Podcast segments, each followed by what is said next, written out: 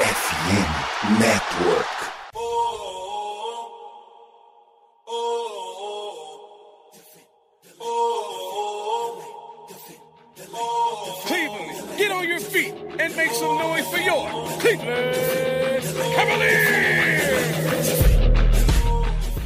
Let's go Cavs! Eu sou a Evelyn Cristina em mais um episódio do podcast da Cavaliers Brasil pela FN Network. Esse é o nosso episódio de número 37 e nele vai ser só alegria, galera. Apesar de ter alguns pontinhos ali, né, que destoam um pouco, é só alegria, porque Cleveland Cavaliers está simplesmente 6-1 na temporada. Já vou começar assim mesmo, soltando tudo, porque não dá para segurar. A gente tá num hype gigantesco, então não tem como fazer um podcast tranquilo hoje. Sinto muito, mas hoje vai ser só hype, hype, hype, porque o Kevs está proporcionando isso pra gente. 6-1, 6 vitórias e uma derrota. E não é não são seis vitórias contra times no tank. São seis vitórias, duas delas em cima do atual campeão do leste. É a locomotiva Cleveland Cavaliers que tá assim, gente, a 250 por hora. E como sempre, comigo, meu fiel companheiro aqui, Gabi. E aí, Gabi, no hype também ou tá tranquilinho. Foi ver, tudo bem. É, não tem como tá tranquilinho, né? Tá todo mundo maluco. A gente tá gravando no dia seguinte a segunda vitória na prorrogação contra o Boston Celtics, dessa vez em Cleveland, um jogo que passou na TV. Então todo mundo viu o que é esse time do Cleveland Cavaliers, que a gente vai falar um pouquinho mais nesse podcast. Mas assim, tranquilo não tem como tá, né? Tá todo mundo maluco, no hype, porque esse time mostra coisas que a gente vai destrinchar aqui, né? Mas mostra coisas muito empolgantes pensando no futuro da franquia nessa temporada e no futuro. Tudo bem, são sete jogos, não é muita coisa, mas é alguma coisa, como você falou, com testes de verdade. Não foi só pegando time ruim, pegamos times muito bons, inclusive. Já deu pra ter uma noção, e por conta disso a gente se anima muito, né, ver? Porque tá, o negócio tá muito maneiro. Muito, muito bom. Então, vamos lá, galera, se prepara, porque hoje é só coisa boa.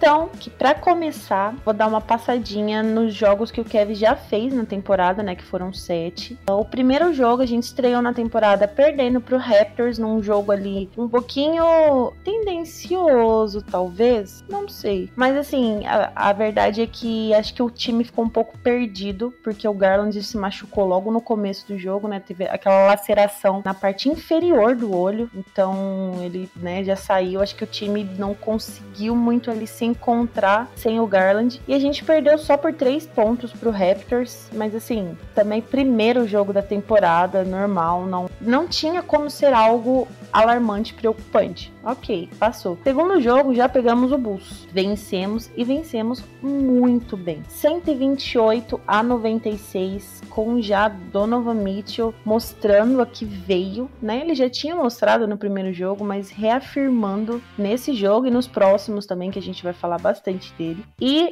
num back-to-back, a gente já pegou o Wizards no primeiro jogo em casa na temporada. Logo assim já teve uma prorrogação. Vencemos também, vencemos por 117 a 107. Chora Kuzma, mas foi incrível. O, o time também conseguiu mostrar reações, né? Assim, principalmente no clutch time. Fora que, enfim, né, o Donovan Mitchell nesse jogo teve, teve logo no finalzinho duas bobeadas ali, onde ele perdeu a posse da bola né, e acabou que foi o que proporcionou o A empatar e levar para prorrogação. Mas no overtime a gente mostrou ali que não queria muito papo e já falamos assim: tchau, Wizards, vai para casa, vai tirar um sonequinha, porque aqui. O outro jogo foi contra o Magic. O Magic, né, que também é um time em reconstrução, tá no tank. Então, assim, podemos dizer que de todos os nossos adversários, o Magic foi o mais fraco, sem querer menosprezar, claro, mas assim, entre todos que a gente pegou até agora, ele foi o mais fraco. E a gente ganhou de 103 a 92. O outro jogo já foi contra o Boston Celtics. outra prorrogação, onde nós vencemos por 132 a 123. Uh, numa partida, gente, surreal de Donovan Mitchell e Caris LeVert. Incrível, que depois eu vou deixar o Gab falar para vocês aqui melhor do que aconteceu com esses dois, mas foi surreal. Aquilo parecia jogo de playoffs. De verdade, gente, parecia jogo de playoffs. Nem comecinho da temporada, não, o clima já tava outro. Na sequência, a gente pegou o Knicks, onde foi um jogo de bastante altos e baixos, assim, o time teve muitos apagões, sabe? Uma coisa muito assim. Porém, conseguiu colocar a cabeça no lugar e vencemos bem também por 121 a 108. Um jogo onde o Levert já ficou bastante apagado em pontuação, porque ele teve bastante assistência. Então não conseguiu ajudar de um lado, ajudou do outro, né? E por último, que o Gabi já mencionou para vocês, vencemos novamente o Celtics, dessa vez em casa, por 114 a 113 na prorrogação. Então, assim, de sete jogos, já tivemos três jogos com prorrogação. Esse time quer matar o torcedor do coração. Ele simplesmente fala assim: não, vamos testar mais ainda o coração dos torcedores do Cleveland Cavaliers, como se já não tivesse testado o suficiente nas últimas temporadas aí, né? Mas Gabi, fala pra gente um pouquinho sobre os destaques desses jogos, né? Assim, as jogadas, jogadores, que você acha que merece um destaque para ser comentado assim, que te pegou para você falar assim, esse time é realidade. Dá pra gente destrinchar cada jogo aqui, apesar de eu querer muito fazer isso, porque a gente fica muito animado, né? Mas não tem como. A gente ainda vai falar um pouquinho, né, sobre os jogadores individualmente, então vou tentar dar um panorama geral, mas vendo alguns jogadores também, né? Cara, o que a gente consegue perceber já nesse início de temporada do Cavs é que é um time muito evoluído no sentido de conseguir tomar decisões difíceis e se ajustar durante os jogos. Eu acho que isso é fundamental e isso fica muito claro, principalmente nos dois jogos contra o Boston Celtics, que são até agora os destaques da temporada. Né? E a Evi falou né, da nossa vitória contra o Boston Celtics lá em Boston, que ela citou né, do Lever e do Mitchell. Os dois pontuaram 41 pontos cada um. Não sei se vocês viram isso, mas é a segunda vez na história da franquia que isso acontece. A primeira, é, e muito famosa, vai ficar marcada, por exemplo, na nossa história, foi no jogo 5 das finais de 2016, em que LeBron e Kyrie Irving também marcaram 41 pontos no jogo que forçou a sexta partida das finais, e o resto é história, né? Vocês conhecem muito bem. Mas, como eu tava falando, esse jogo foi um, um exemplo muito claro de como esse time do Cavs consegue se ajustar, né? Porque o time começa muito bem, mas aí acaba no segundo quarto é, a defesa se perdendo um pouco, assim, não conseguindo fazer o que sempre conseguiu fazer na temporada passada, né? Que é limitar muitas bolas do adversário. Toma muito ponto do Boston e sai perdendo por 13 pontos no intervalo. Um jogo que parecia meio perdido, né? Mas quando volta do intervalo, volta muito bem, mas assim, muito bem mesmo. Com a defesa se encaixando, com o ataque acertando bolas e o Donovan Mitchell sendo o maestro do time, né? A gente estava muito na expectativa para ver como é que ia ser o funcionamento do Garland com o Spider. E acabou, como ele citou, né, no primeiro jogo ali, com meio do segundo quarto ainda, o Garland sofre uma lesão no olho, uma disputa de bola com o Gary Trent Jr. e fica fora e só voltou ontem, né? Voltou no último jogo contra o Boston. Então a gente teve muito do armador Donovan Mitchell nesses sete primeiros jogos do Cavs. E assim, foi uma experiência muito incrível. O Donovan Mitchell se mostrou capaz de dar passes incríveis para todo mundo, possibilitando todo mundo fazer cesta com os bigs, com os alas para chutar de três. E isso também abriu espaço pro Karius Levan, que também começa muito bem a temporada, que também jogou muito como armador, né? Porque sem o Garland, quando o Mitchell tinha que descansar, muitas vezes quem fazia o papel do armador era o Levan, que tá com muitos jogos de muita assistência, dando muitos passes bonitos também. Eles dois se conseguiram se destacar muito também pela ausência do Garland, né? Mas, voltando pro que eu tava falando, né, do time como um todo, acho que isso vai muito do JB também, que a gente tem as críticas para ele, acho que ele não sabe pedir timeout, por exemplo, ele perde muito time, mas que assim, tá se mostrando um cara que sabe se ajustar e isso é muito importante, principalmente visando já agora um playoff, né, Vê? A gente já tá nessa expectativa porque esse time mostra que tá aqui para isso. E numa série de playoff é muito importante você saber ajustar as coisas conforme o jogo, né? Isso aconteceu nos últimos três jogos, por exemplo, né? Foi Boston, aí teve jogo contra o Knicks. O jogo contra o Knicks foi a mesma coisa, no momento ali que o Kevin estava meio estranho e tal. Aí vem pro último quarto, Kevin Love muito bem no jogo, mata a bola de 3, mata a bola de 3, mata a bola de 3. Donovan Mitchell muito bem também, contra o time que ia pegar ele na troca, não pegou. E aí o Donovan Mitchell quis mostrar que eles erraram, graças a Deus que eles erraram. E o Kevin consegue se ajustar, tava perdendo por 10 no início do último quarto, vira o jogo e acaba ganhando por mais 10, né? Então, assim, é mais um exemplo disso. E no jogo de ontem, EV, para ficar mais recente, com a volta do Darius Garland em um jogo contra o Boston de novo, um jogo televisionado, que na temporada passada o Kevin deu, deu um pouco de azar, né? Que sempre que passava na TV o jogo, a gente nunca, conseguiu jogar bem. Deu uma resposta muito boa com o Garland voltando, assim, de uma forma surreal, né? O Garland ontem teve 29 pontos e 12 assistências para voltar de lesão, mostrando que ele é aquele armador de elite mesmo, é o nosso point guard da franquia pros próximos 15 anos, se Deus quiser. E num jogo em que ele normalmente dividiram muito bem a responsabilidade no sentido de que teve a hora de um, teve a hora do outro, né? No início do jogo, principalmente, o Garland estava muito bem, carregando o time e o Mitchell não estava com a mão muito calibrada, né? Mas aí no final do jogo, na hora do clutch time, quem chamou mais a responsabilidade foi o cara com mais experiência, né? Foi o Donovan Mitchell, que é do quinteto titular do Cavs, é o cara mais velho. É, o Levon é mais velho que ele por idade, né? Mas eu digo, tipo, de experiência provada em playoff, é o Donovan Mitchell. Então na hora de chamar a responsabilidade, ele vai lá e chama, assim. E, gente, ele, ele é muito bom. Você falou de lances, né? Ele tem já dunks espetaculares nessa temporada. Teve uma que ele deu contra o Boston na cara do Luke Cornet, que ele quase aposentou o Luke Cornet. Ele tá tendo muito destaque também pra a forma como ele pega os rebotes, né, EV? Ele até fez isso ontem na prorrogação contra o Boston, que eu quase morri, que tá faltando 50 segundos pra acabar o jogo. Aí tá uma disputa assim. Aí, cara, ele é baixinho, teoricamente, né? Pro, pros outros caras que estão ali na quadra com ele. Ele dá um impulso que ele vai lá em cima e ele agarra a bola com, tipo assim, uma força descomunal.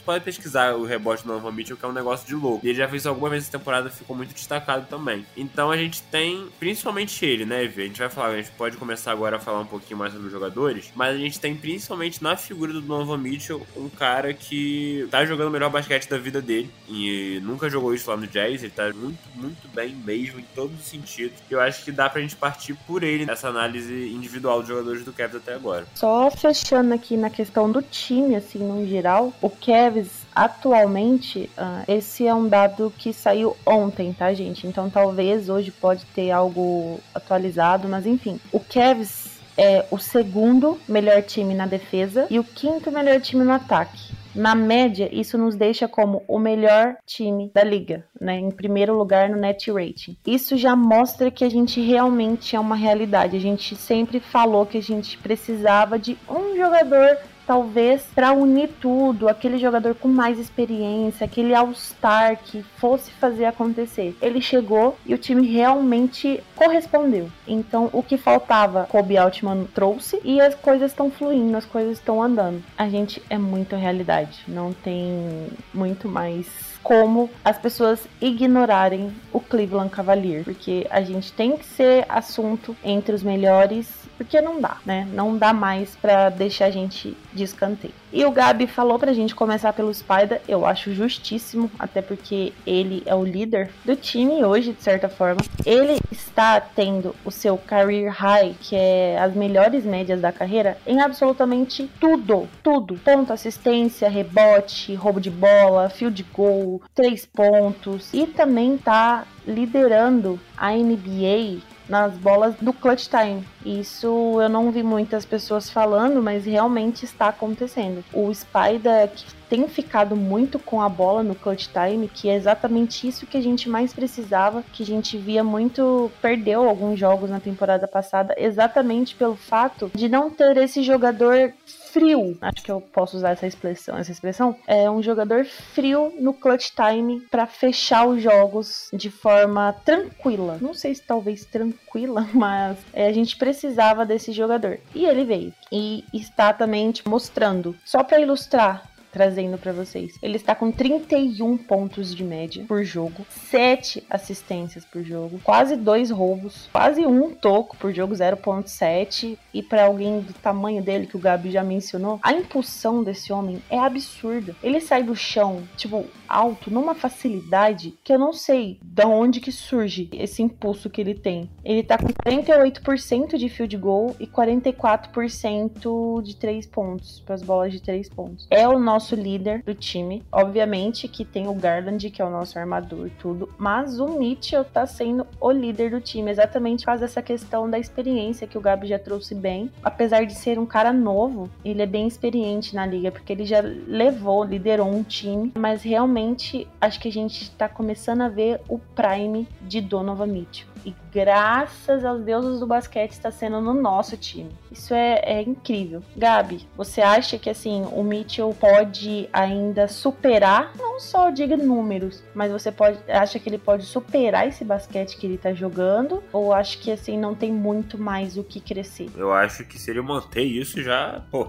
a gente já tá nas cabeças, né? Eu acho que o nível que ele tá jogando atualmente, acho que é muito por causa também de não ter o Garland, né? Ele chamou mais essa responsabilidade, então talvez junto com o Garland isso caia um pouquinho. Mas assim, vai depender da noite. Mas tá jogando nível de MVP, né? Pra mim, ele tá no. Nesse temporada, ele tá no top 5 de MVP com certeza. Você vendo o Kevin com 6 vitórias em 7 jogos. E o desempenho que ele tá, pra mim, uma lista de MVP que não tenha ele nesse início de temporada é, é algo errado, assim. É quem não tá acompanhando é, de perto o Kevin, sabe? E eu, queria destacar muito isso do Nova Mitchell, que é a questão da defesa. Porque no Utah Jazz, a torcida do Jazz falava isso, todo mundo falava isso, que ele não defendia bem, isso era fato. E muita gente dizia que era porque ele não se esforçava muito, assim, tipo assim, ele não parecia tentar, né? Não sei como é que era por causa, se era por causa do clima lá no Jazz, ele já não tava muito afim. Mas eu queria destacar muito isso também. Você falou muito bem praticamente de tudo, então eu queria trazer mais isso. De que que o Donovan Mitchell tá se esforçando na defesa, e não é tipo assim, ah, tá se esforçando, mas não adianta nada porque ele é ruim. Não, ele é bom na defesa, tipo assim. Se ele se esforçar, ele é bom. E ele tá se esforçando muito. É muito legal ver isso, ver como ele tá motivado, como ele tá dentro desse time, como já fechou o elenco, né? Porque a troca dele, né, foi uma troca que saíram dois jogadores que já eram do elenco, né? E aí chega um cara novo, às vezes fica um pouquinho difícil de adaptar,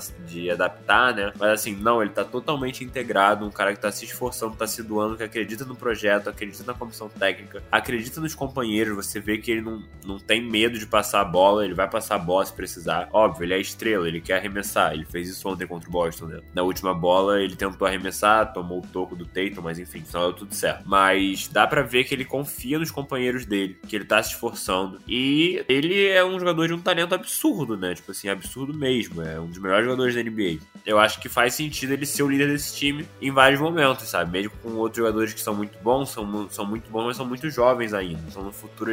Assim, a gente tá muito bem pro futuro, né? É absurdo você pensar isso. Mas queria destacar isso: o envolvimento do Novan Mitchell com a cultura do Cleveland Cavaliers que foi estabelecida desde a chegada do JB Bickerstaff praticamente. É muito maneiro ver isso e ver uma super estrela da NBA envolvida com a gente, né? Com esse time desse, dessa forma, anima muito. Assim, é espetacular isso do Spider. E acho que é isso, né? E só, só mais uma coisa antes de passar lá pra você, que você falou do aproveitamento de 3 do Mitchell, que é absurdo, né? 44%, é um nível muito alto. Eu acho que agora talvez tenha mudado depois do jogo de ontem, mas até ontem o Cavs era, tipo, disparado o melhor time nas bolas de 3 da NBA, já. Só pra trazendo mais uma estatística de, do time como um todo, né? A gente teve muita dificuldade com isso ao longo do, das, das últimas temporadas, e até ontem o Cavs era, tipo assim, com uma boa vantagem mesmo, assim, o melhor time em aproveitamento de bolas de 3 da NBA. Só pra você ter noção do quão bom é esse isso, né, Vê? Sim, Gabi, é verdade. Eu esqueci de mencionar isso eu falei do time no geral, mas realmente, e a bola de três sempre foi um dos nossos pontos mais fracos. A gente sempre reclamava muito que o time não conseguia ter um bom aproveitamento do perímetro, errava muito. E dessa temporada tá diferente. A gente tem um bom aproveitamento ali, figurando entre os primeiros na porcentagem, né, de acertos. Então, é, o time é outro. O time realmente é outro. O que começou na temporada passada tá dando continuidade nessa. Então isso é muito, é muito legal e é mais legal ainda porque a gente tá acompanhando tudo isso, né? A gente viu o comecinho e tá vendo cada passo dado. É muito, é muito bom acompanhar. Mudando agora o jogador, vamos falar um pouquinho do, do Levert, que eu acho que ele merece um destaque. É, o Levert na temporada passada ele foi muito criticado e com razão. Todo mundo esperava muito dele, mas ele não conseguiu corresponder. Essa temporada ele já começou muito bem, apesar do jogo contra o Knicks, que ele teve apenas um ponto, que foi de uma técnica que ele converteu, ele vem jogando muito bem. Ele tá com 14, quase 15 pontos de média por jogo, 4 rebotes e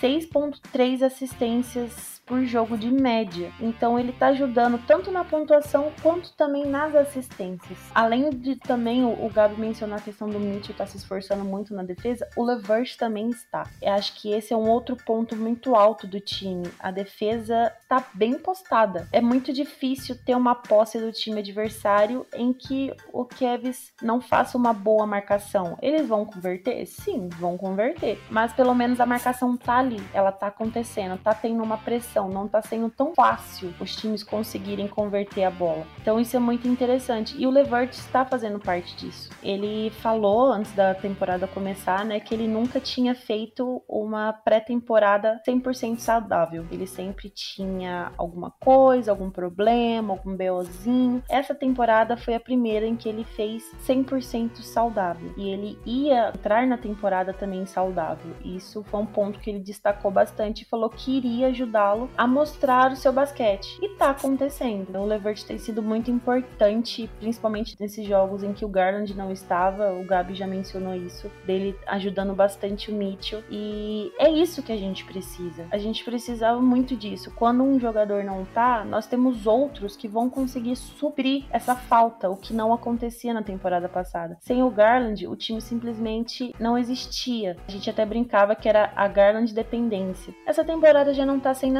assim. A gente tem peças, chegaram peças, a gente tem as nossas que melhoraram. Então é realmente algo que deixa a gente empolgado, né? Porque a gente fica pensando, pô, o que, que vai acontecer, né, com esse time se ele continuar indo para frente desse jeito. Então, Gabi, eu queria que você comentasse rapidinho sobre o Levert e já introduza aí o assunto sobre as nossas torres gêmeas que sempre merece o nosso destaque. EV, eu amo como você deixa sempre eu falar do Mobley. Obrigado. Vou falar aqui. Mas antes sobre o Levan, você falou, você gabaritou, falou tudo, só queria citar uma coisinha, né, que acho que duas coisas, na verdade, que é como acho que o JB tá dando muita responsabilidade para ele na defesa, como você falou. O JB tá colocando ele para marcar os melhores jogadores do, do, outro time, né? A gente viu ele marcando Jalen Brown, marcando Tatum, marcando Lavigne. Então a gente vê o JB dando essa responsabilidade para ele também. E sobre esse negócio da dependência, você falou que a gente já sofria isso com o Garland. E quando o Garland se machuca, o medo era ficar isso só pro Mitchell agora. Só que o Kevin já mostrou nessa temporada teve o jogo contra o Magic em casa que ganhou, que o Mitchell não foi bem, né? Ele marcou só 14 pontos. E naquele jogo todo o time foi bem, né? Então para você ver que já já dá uma resposta de que não. Estamos aqui, temos um elenco de apoio realmente bom para ajudar no dia que a estrela não estiver muito bem. De resto é isso, acho que você falou muito bem sobre o Devon. Vamos falar agora um pouquinho sobre Allen e Mobley. Acho que o início um pouquinho estranho, talvez, deles, mas vamos falar o porquê. O, vamos falar primeiro do Allen, né? Que eu acho que na defesa tá surreal, assim, absurdo. Ele é um dos melhores defensores da NBA, isso não mudou, nem um pouco. Tá com média de double-double, assim, tranquilo, ele tá fazendo o papel dele, né? Ele tá muito bem, não tá no nível de All-Star, que fez ele ser All-Star no passado, mas ele tá muito bem na defesa, principalmente. Acho que começou um pouco mal no ataque, né? Tá com um aproveitamento baixo de pontos, desde que ele chegou no Kevin, esse é o, é o pior número de pontos dele em média até agora, né? Óbvio que foi a última temporada. E em field goal também, né? A gente tá vendo ele errando umas cestas que ele normalmente não erra. Mas assim, nada que chegou a prejudicar a temporada, do, algum jogo do Kevin, sabe? Por, até porque ele compensa mais e muito na defesa. Ele tá dando muito toco absurdo, muito toco absurdo. Então, assim, ele é um ring protector, né? Que a gente chama. Absurdo, assim, elite, elite demais. É um dos talvez três melhores da NBA, se duvidar. Só ressaltar que o Allen começa um pouquinho estranho no ataque. E o Mobley, cara, o Mobley jogou os dois primeiros jogos meio mal, a galera surtou. Viu muita gente no Twitter falando: Meu Deus, o Mobley não evoluiu nada, o que, que, é isso? O que, que tá acontecendo? O Mobley não mudou nada, tá a temporada passada. E eu, tipo assim, gente, calma, pelo amor de Deus. O Mobley não é um cara de fazer números absurdos, né? Tem jogos que ele vai lá e vai fazer os 30 pontos dele, vai acontecer. Mas ele é um cara que, e eu até falei disso ontem, porque pra mim isso ficou muito claro no jogo de ontem contra o Boston. Eu vou me alongar mais um pouquinho mais no Mobley, porque por motivo de tô apaixonado por ele. Ontem, né, o Mobley ele acaba fazendo três faltas em muito rápido, em 8 minutos. E ele quase não joga no primeiro tempo, né? E a defesa do Kevin fica muito perdida sem ele, mesmo assim. Fica muito mal, tem que jogar muito o Kevin Love, que não tava bem ontem. O Kevin não consegue ir bem. Quando volta do intervalo com o Mobley bem, cara, o tanto que ele influencia no jogo. Ontem ele até foi muito bem no ataque também. Se eu não me engano, ele fez tipo 15 pontos com 7 de 8 dos arremessos. Ele foi tipo, muito eficiente, né? Não errou nenhuma bola embaixo da cesta. O único erro dele foi numa bola de três. Mas assim, o tanto que ele influencia na defesa, no sentido de mudar o arremesso do cara, no sentido de incomodar todo mundo, sabe? Ele vai marcar o cara da posição 1 até a posição 5, incomodando esse cara o tempo inteiro. Ontem ele fez isso com o Jason Tatum, com o Jalen Brown, com o Marcus Smart, com todo mundo do, Boston Celtics. Para mim, a virada do Kevin no jogo de ontem foi o momento em que o, o Mobley aparece pro jogo, sabe? Porque realmente estava precisando. E no início da temporada ele não estava aparecendo muito mais, muito porque o Kevin não estava envolvendo muito ele no jogo, né? Isso ficou muito claro no início, que ele tava pegando a bola longe da cesta. Parecia que o Kevin não estava explorando muito o melhor dele. Quando isso se acerta, quando ele se acerta com o Donovan Mitchell, cara, já mudou muito. Ele, ele é muito eficiente, cara. Tipo, ele não pontua muito. Tá com média de 14 pontos por jogo, alguma coisa assim, 15. Mas assim, por exemplo, contra o Knicks, ele foi muito importante. Se não me engano, ele passou de 20 pontos. Então ele é um cara que, sabe, raramente o Mobley joga mal. Tipo assim, é muito difícil. Talvez ele seja o cara mais consistente do time, sabe? No sentido de que toda noite ele tá ali ajudando o time a vencer da sua forma. Pode não ser aparecendo muito no box score. Às vezes pode ser. Pode ser que ele vai fazer 25 pontos, pode ser que ele vai dar 5 tocos. Mas às vezes não. Às vezes ele faz coisas que você não vê nos números, né? E para mim ontem isso ficou muito claro. E assim, são, são dois bigs, né, que dão muita mobilidade pro time, porque realmente eles não arremessam, né? A gente tem esse problema. Quem vem do banco arremessa, tá tudo bem. Jim Wade, Kevin Love, essa galera arremessa muito bem. Então tabela fica para eles, né? A gente até tá vendo o Mobley tentando um pouco. Ele não tenta muito, mas quando ele tenta, ele tem um aproveitamento não muito bom. Mas ele normalmente tenta no máximo duas por jogo, assim, estourando o limite. Se passar de. Quando, quando é duas já é muita coisa. Então ele não tenta muito e o Allen muito menos, né? Mas são dois caras que, apesar dessa questão do arremesso, eles são muito ágeis, né? São muito móveis. E aí tem as pontes aéreas. Eles sabem passar muito bem, isso é um ponto ótimo. São dois bigs que passam a bola bem. Então eles não vão ficar perdidos se eles receberem e terem que dar um passe para alguém. E eles são fundamentais na defesa, né? O Kevin ser a segunda melhor defesa, como o Evie falou, tipo assim, muito disso é por conta de Mobley e Allen, que são a melhor dupla de garrafão da NBA atual. Tipo, acho difícil pensar em alguma melhor. De cabeça não me vem nenhuma. Me vem o Carl Anthony Towns e o Gobert, mas eles não se acertaram ainda. E Pod Allen e Mobley all day long. Porque eles são absurdos, se complementam bem na defesa, assim, não tem como. Eu não lembro quem era agora. Eu acho que era uma página do Nets ontem no Twitter que eu vi, não vou lembrar o nome, mas falando que, pô, acho que era o Tatum ou o Brown que tava sendo marcado pelo Mobley, aí sendo marcado difícil pra caralho, aí quando ele consegue chegar pra tentar fazer a bandeja, quem tá, quem tá protegendo o aro é o Jared Allen. Isso é uma coisa absurda, sabe, De você ter dois caras desse nível protegendo seu garrafão, o outro time vai ter que estar tá muito bem na bola de três pra tentar pra ganhar do Kevin, sabe? Tipo, esse é o nível da nossa defesa, quando ela quer, né? Porque tem, tem uns dias que também essa é a importância deles dois, com um Mobley que vai se desenvolver muito mais no ataque ainda também, que tá muito bem, mas vai se desenvolver. E a gente tem a expectativa de que o Allen melhore, né? Pelo menos volte a ser o que era na temporada passada no ataque, que aí já dá uma evolução muito grande e o Kevin fica melhor ainda do que já tá. Mas eles são fundamentais, eles fundamentais. O Allen e o Mobley, eles realmente começaram meio estranho. O Allen ainda persiste um pouco os erros, os erros muito bobos que ele não tem costume de errar. A gente já viu ele aí mais de uma temporada com a franquia, então a gente sabe que ele não tem costume de errar, mas está acontecendo. Enquanto não está comprometendo, ok, mas também não pode demorar tanto tempo assim para se ajustar, porque a gente precisa. Por exemplo, quando o Robin Lopes entra, já aproveitando para começar a entrar um pouquinho nos reservas que eu vou deixar Garlandinho por último, porque Garlandinho merece tudo. Até porque ele jogou só um jogo, bem dizer, né? Mas enfim.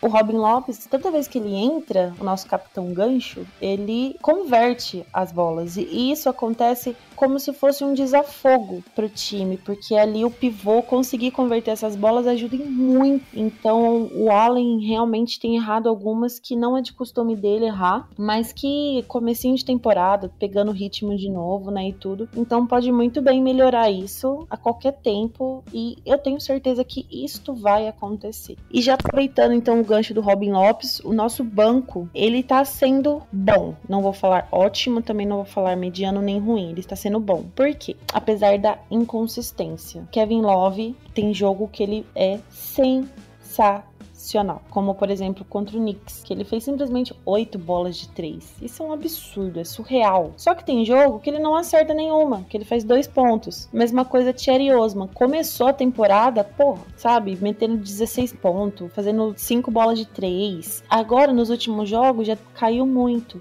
não tem conseguido converter mais essas bolas que ele vinha convertendo. Um que teve a titularidade por um tempo enquanto o Garland estava machucado e que, assim, ao meu ver, tem sido mais regular do banco, dentre esses, assim, que são pontuadores, é o Jim Wade. Eu acho que até o momento a melhor temporada dele, pelo Cavs, ele tem convertido suas bolas de três, tem nos ajudado quanto está em quadra, até inclusive se esforçado muito também na defesa. Eu acho que ele merece essa fala, porque ele realmente está fazendo por onde merecer essa pequena exaltação, né? O melhor Wade da história da NBA. E aí, assim, temos o Raulzinho, que também entra, entra pouco, mas quando entra, ajuda bastante. Robin Lopes, como eu já falei também, né?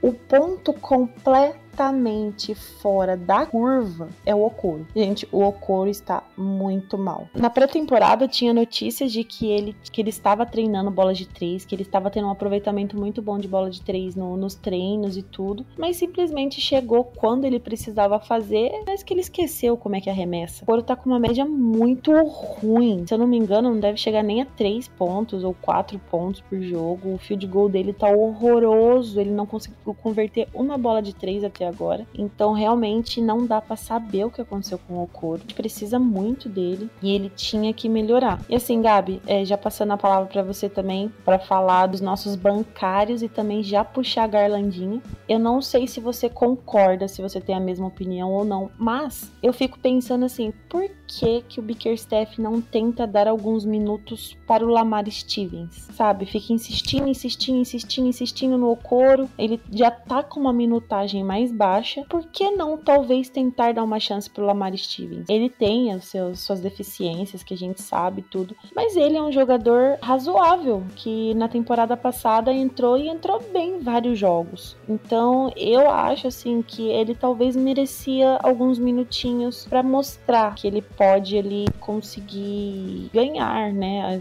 esse seu espacinho no time. O que, que você acha? Começando com a sua pergunta, eu, eu concordo assim, meio que o, nesse de temporada, né, os únicos jogadores que não entram em quadra na rotação até o momento foram o irmão do Mobley, né, o Isaiah Mobley, e o Lamar Stevens, né, e eu, eu acho um pouco estranho, tipo assim, eu acho que se o Okoro tivesse bem, aí faria sentido, né, mas realmente, o Okoro tá muito mal e assim, eu acho muito estranho, cara. Tem muito a ver com falta de confiança. Porque, cara, você falou dos treinos, mas assim, nos jogos de, nos jogos de pré-temporada mesmo, o Okoro jogou bem, né? Teve jogo que ele matou, acho que três bolas de três do corner, 17 pontos jogando bem. Tanto que a gente no último podcast fala, né, que tava dúvida da posição 3, quem ia ser titular. A gente achava que ia ser o Levão, mas a gente queria que fosse o Okoro, ele tava bem, ele não tava mal. Só que começa a temporada e, cara, ele não se encontra e assim, eu digo até do lado defensivo da quadra, que é a especialidade dele. Tem momentos que ele até foi bem, teve jogos que ele também foi muito mal na defesa, sabe? Uma coisa estranha. Parece que ele regrediu do ano passado para cá. E isso não faz nenhum sentido, né? Porque o cara muito novo vai regredir do ano passado. Eu acho que o problema do Okoro é muito de confiança. E ontem a gente já viu o JB dando uma geladeira maior nele, né? Ele não entra no segundo tempo inteiro contra o Celtics, né? Ele não joga. É estranho ver, tipo assim, eu vejo com um pouco de estranheza essa regressão do Okoro. Eu espero que isso mude. E, mas se não mudar, eu, eu concordo. Eu, eu, gosto muito do Lamar Stevens. Ele é muito esforçado. Tem problema do arremesso também, mas assim, é igual o Okoro, né? Então, tipo, não vai fazer muita diferença você colocar ele o Okoro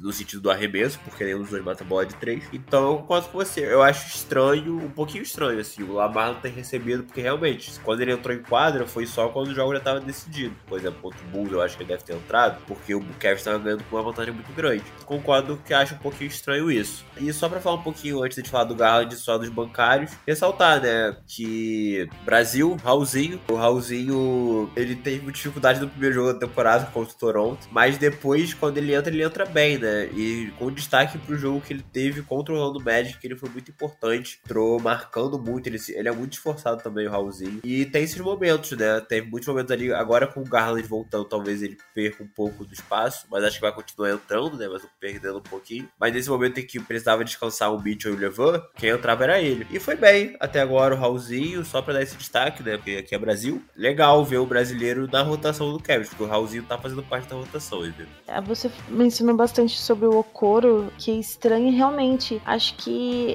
essa era a expressão que eu tava procurando para falar sobre ele. Ele regrediu. Parece que o Okoro regrediu na questão da pontuação. A gente mencionava bastante, né, o fato de que ele vinha melhorando no decorrer da temporada, seus arremessos e tudo, até porque na temporada passada ele tava no lugar do Sexton, o scorer, ele precisava ser o scorer. Teve jogo que ele fez 20 pontos, teve jogo que ele já não fez tanto e tudo, mas ele está melhorando. Nessa temporada ele simplesmente sumiu e regrediu. Então é muito complicado. A gente, a gente considera ele uma peça fundamental do nosso time, claro, até porque ele veio do draft, então é um dos nossos meninos. Mas assim, fica difícil ter uma confiança, porque ele, ele não responde, ele não contribui. Então é algo que a gente fica vendo difícil. É, às vezes é até difícil da gente tentar analisar de certa forma, porque a gente não sabe bem o que está acontecendo, se tem algo acontecendo também, porque a gente sabe que essa questão da, do mental é muito importante. Não sabemos, então assim, realmente o que fica pra gente é essa coisa da quadra do Okoro, que tá difícil de assistir. Eu acho que esse é o ponto. Obviamente, nem ele deve estar satisfeito com tudo isso, né? Ele deve estar se cobrando muito também, mas é difícil, porque a gente precisa. A gente precisa muito dos jogadores do banco, porque não é só de, de time titular que é feito um time campeão. Então, agora, gente, caminhando pro final do episódio, a gente precisa falar do nosso menino de ouro do nosso amado Garlandinho. Depois de ter ficado duas semanas fora, né, com o problema ali de laceração no olho, o olho dele ainda estava um pouquinho inchado, meio miudinho assim, porém o menino provou que nem precisa estar tá com os dois olhos bons para jogar uma enormidade de basquete. No jogo de ontem, no seu retorno para a temporada, ele fez simplesmente 29 pontos, 12 assistências, 5 rebotes, teve 3 roubos de bola, 45% de field goal, 45,5% em bolas de 3, 85% de lances livres e um plus minus de mais 10. Garlandinho simplesmente voltando ao time, mostrando o porquê a gente sentiu tanta falta do menino. Mas assim, não é só na questão dos números. Obviamente que eles impressionam, eles dão a, a tônica ali da coisa, né? Ilustram muito da coisa, mas não é só número. A gente vê a confiança que os jogadores têm no Garland em quadro. Eles procuram o Garland, fazem o que ele pede, a movimentação que ele pede, tirando o entrosamento que ele já tem na temporada passada o Mitchell também parece que jogou desde sempre no Cavs, porque ele já tem esse entrosamento legal. Para quem não sabe, também o Mitchell e o, e o Garland jogaram bastante juntos na off-season. Então eles já tinham, de certa forma, esse entrosamento. E agora essa coisa só tá melhorando. Né? E é muito bonito ver o Garland jogar, sabe? As jogadas plásticas dele, os, os lances, né? As assistências sem olhar, os famosos no-look pass, é, as pontes aéreas, tudo. Então ele embeleza ainda mais o nosso basquete É muito bom ver o Garland jogar, é muito bom ter o Garland de volta. E é muito bom a gente saber que, assim, a gente tem um time desse, onde tem Mitchell, Garland, temos as nossas torres gêmeas, né, o Levert, Kevin Love, o nosso vovô. Então, realmente é incrível. É muito bom, muito, muito bom ter o Garland de volta. Obrigado. Agora fica para você tecer seus elogios, porque eu acho difícil que vá ter alguma crítica, né? Mas se tiver também, fique à vontade verdade. Mas fala sobre o nosso Garlandinho agora. Não tem como ter crítica pro Darius Garland, pelo amor de Deus. Ele é absurdo. Ele estava nervoso, né? Porque o olho dele não tava 100%, né? Mas, pô, ele começa o jogo já matando três bolas de três de cara. Eu já fico tranquilo, penso, pô, ele voltou, tá tudo certo. Sabe, aquele alívio. Ele é muito bom, né, cara? Tipo, a evolução dele do jogo dele do ano passado foi um negócio de louco, de louco mesmo. E agora o que ele tá fazendo continua, né, ver. A gente ficou muito chateado pela lesão dele logo no início da temporada. É esperar que ele, vo ele voltou e continue jogando agora ao lado do Novo Mitchell, fazendo um backcourt absurdo, totalmente atlético, jovem, que tá se esforçando na defesa. O Darius Garland tá muito bem, voltou muito bem, foi o maestro do time, cansou um pouquinho no final ontem, né? Mas mesmo assim foi importante no overtime, com ponte aérea para Mobley, com ponte aérea pro Donovan Mitchell, matando bola de três. Então, assim, ele é o cara pra, junto com o Donovan Mitchell, serem os caras da nossa franquia aí pros próximos anos, sabe? E é muito legal a gente ter isso, né? O cara com contrato renovado, cinco anos de contrato de Garland muito bem pagos, já dá pra ter certeza disso. Isso agora é ver de novo como é que vai ser o desenvolvimento deles dois juntos, né? Porque a primeira experiência já foi ótima contra o Boston Celtics e vamos ver aí na sequência da temporada agora. A gente vai viajar pra Costa Oeste agora, né? Teremos jogos lá. Então vamos ver como é que vai ser com eles dois jogando juntos. Essa é a expectativa agora, viu? A gente vai fazer uma road trip agora, se não me engano, são seis jogos que a gente vai rodar pelo Oeste. Consequentemente, os jogos serão mais tarde, né, gente? Todo mundo sabe que lá é uma, duas horas a mais do que a gente está acostumado aqui com os nossos jogos, às vezes até três horas. Então, realmente vai ser mais bons testes. Mas primeiro a gente pega o Pistons amanhã, a gente tá gravando na quinta-feira, amanhã na sexta a gente pega o Pistons e depois a gente começa o nosso, o nosso road trip aí pelo Oeste. Então é torcer para continuar a boa fase, pra gente continuar né, na coluna de vitórias e continuar surpreendendo todo mundo com o nosso bom basquete.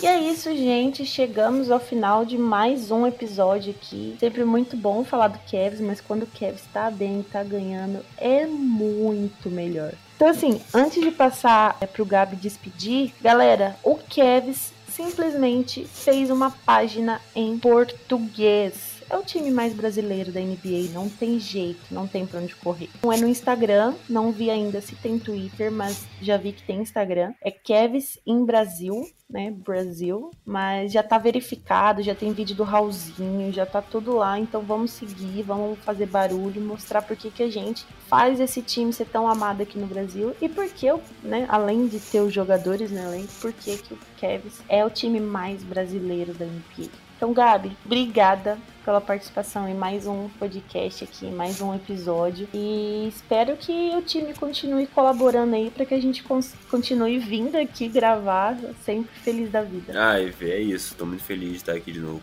com você. Agradeço, agradecer a todo mundo que tá ouvindo a gente. E é isso, né? Voltar aqui só pra falar de coisa boa que a gente espera. A gente espera fazer mais podcast, gente. Eu e a gente vai se ajeitar aqui, é que tá no mês meio complicado para mim. Eu sou vestibulando, tenho Enem agora, mas passando isso tudo, vai dar pra gente gente gravar muito podcast nessa temporada que vai ser incrível. Já dá pra ter certeza disso, vai ter muita coisa pra gente falar, vai ter muito conteúdo. Agora tem página do Kevin em português, tá uma loucura. Então é isso, gente. Agradecer de novo, Vivi, obrigado. E agradecer a vocês, gente. Valeu. É isso então, gente. Não esqueçam de nos seguir nas redes sociais. No nosso Twitter é cavalheiros_brasil. A gente tá quase batendo 9.900 seguidores, então ajuda lá, né? Quem não segue ainda. E no Instagram é underline né? A gente tá tendo cobertura em tempo real tanto no Twitter quanto no Instagram com os vídeos dos jogos, placar, é, game day, tudo tá rolando. Então tá bem bacana, tem umas artes bem bonitas lá que a gente tá postando também. Inclusive gostaria de agradecer aqui ao Dan, né, o nosso antigo editor